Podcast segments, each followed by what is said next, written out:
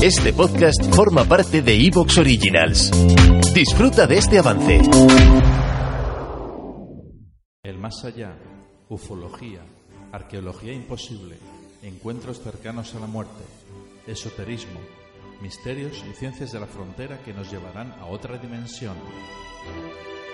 A la luz de las velas y en la oscuridad de la noche, el candelabro nos ilumina y nos cubre de misterio.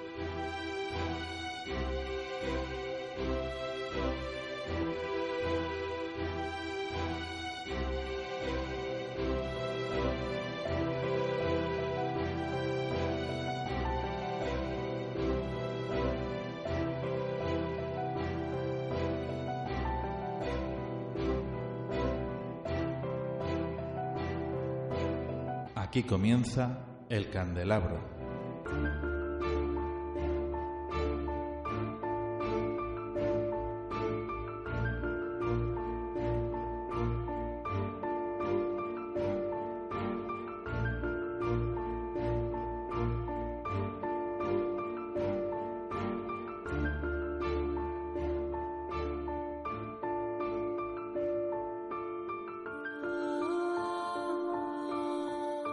Estimados oyentes, queridos amigos, aquí comienza el candelabro.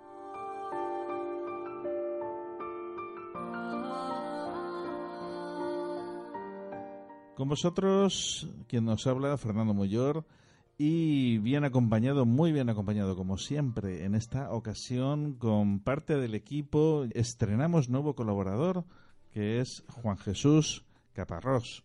Muy buenas noches, Juan Jesús. Buenas noches es un placer estar aquí y, como dicen mucha gente, vamos para adelante. Pues que nadie lo confunda con nuestro otro colaborador, José Francisco Caparrós. También parte de, este programa es quien nos lleva la sintonía, ni más ni menos, del candelabro. Y bueno, en estos momentos se encuentra en Barcelona, pero de vez en cuando también suele colaborar de viva voz en, en, el programa. Tenemos, como siempre, también aquí a Nacho Mirete. Nacho, muy buenas noches. Muy buenas noches. ¿Qué tal? ¿Cómo se presenta este programa? Pues la verdad es que apasionante y con muchísimas ganas. Sí. Bueno, no hemos contado todavía que es que vamos a hablar hoy, bueno, sí que lo contamos ya el programa pasado, vamos a hablar acerca del ocultismo nazi. Y para ello vamos a tener aquí esta noche a dos conocedores, a dos grandes conocedores del ocultismo nazi. El primero de ellos es José Luis Cordero, doctor en Ciencias Políticas y Sociología por la Universidad Complutense de Madrid, especialista en Antropología Social y Cultural y además es doctor por la Universidad Complutense de Madrid en el Instituto Universitario de Ciencias de las Regiones. Colaborador habitual de las revistas tan populares eh, como Año Cero, Más Allá y programas como Cuarto Milenio o Espacio en Blanco autor de 50 grandes enigmas de la prehistoria, de la editorial Cedonia. Seguidamente tendremos a nuestro compañero colaborador y parte de esta familia, Frank Scandel, escritor, experto en simbología sagrada y divulgador, miembro de la European Society for Study of Western Esotericism, miembro de la Scottish Rite Research Society, antiguo miembro de la Theosophical Society of America, es coautor de Itego Arcana Day, El Templo, junto a Fernando Miró y George Wembager. Comenzamos el candelabro.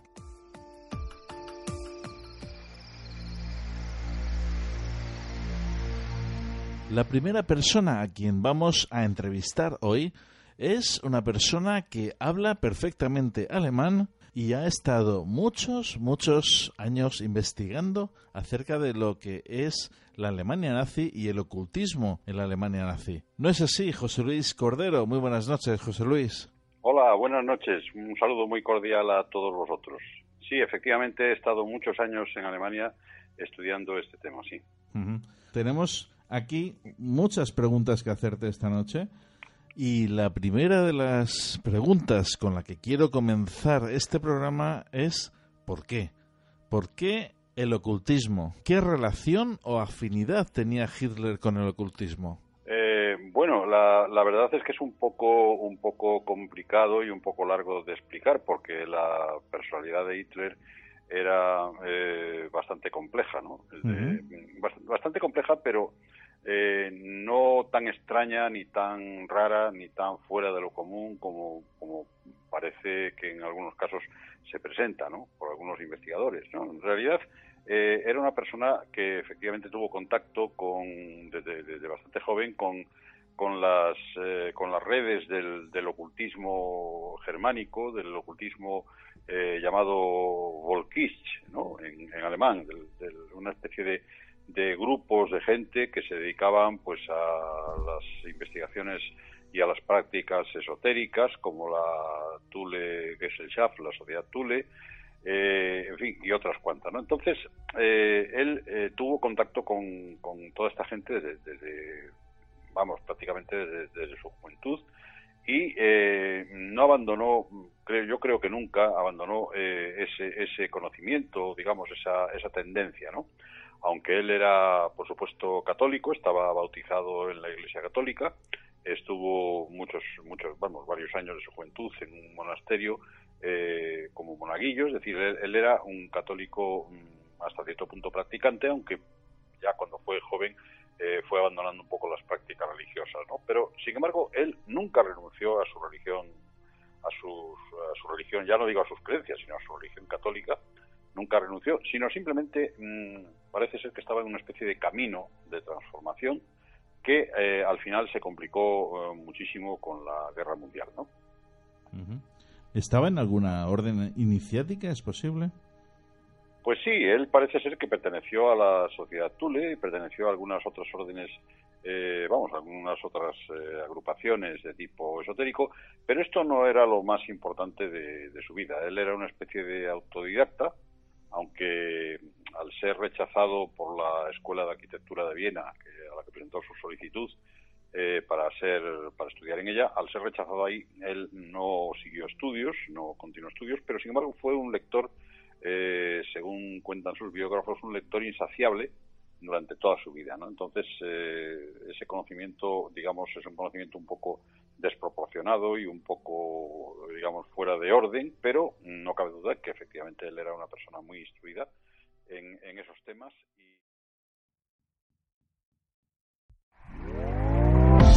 ¿Te está gustando lo que escuchas? Este podcast forma parte de Evox Originals y puedes escucharlo completo y gratis desde la aplicación de Evox. Instálala desde tu store y suscríbete a él para no perderte ningún episodio.